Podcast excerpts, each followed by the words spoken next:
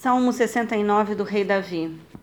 Ó Deus, salva-me, porquanto as águas chegaram até o meu pescoço. Nas profundezas lamacentas estou afundado, não tenho como firmar meus pés. Cheguei às águas profundas e a forte correnteza me arrasta.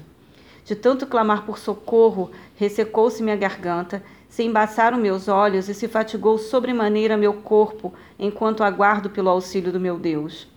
São mais numerosos que os cabelos de minha cabeça os que me odeiam sem causa. Poderosos são os que me querem aniquilar. São injustos meus inimigos. O que roubei? Como hei de restituir? Conheces, ó Deus, meus desatinos e o quanto fui insensato. As minhas culpas não te são encobertas.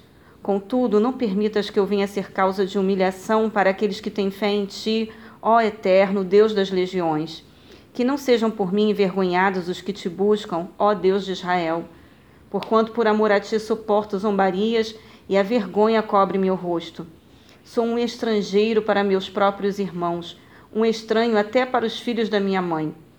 Pois me consumiu o zelo que dedico à tua casa, e sobre mim recaíram os vitupérios dos que te insultam.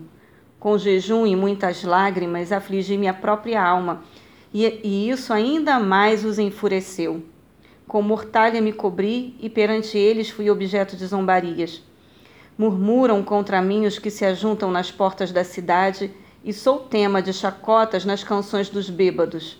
Todavia eu, Senhor, no tempo oportuno, elevo a ti a minha petição. Responde-me por teu grande amor, ó Deus, com tua graça infalível. Resgata-me do lamaçal para que eu nele não pereça. Salva-me dos meus detratores e das profundezas das águas, que eu não seja arrastado por seu turbilhão nem tragado pelo abismo, e que tão pouco se feche sobre mim a boca do poço onde caí. Responde-me, ó Eterno, pois incomensurável é a tua benevolência. Volta-te para mim com a grandeza da tua magnanimidade. Não ocultes do teu servo a tua face. Responde-me de pronto, pois estou muito angustiado. Faze que de ti se aproxime a minha alma.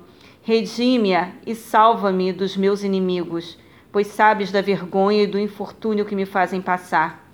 Meu coração se partiu ante tanta humilhação e me sinto gravemente enfermo. Procurei alguém que se, compadece, se compadece de mim e me confortasse, se compadecesse de mim e me confortasse, mas a ninguém encontrei. Ao contrário, puseram veneno em meu alimento e vinagre me ofereceram para mitigar minha sede que em retribuição a mesa deles se lhes transforme em armadilha e sua paz em emboscada, que se lhes escureçam os olhos para que de fato não possam ver. Faz-lhes tremer o corpo sem que haja como cessar. Despeja sobre eles a tua ira justa, que o teu furor ardente os alcance.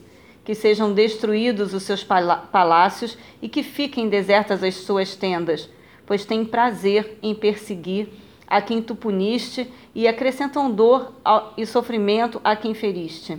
Agrega a iniquidade à iniquidade deles, para que não mereçam usufruir da tua justiça.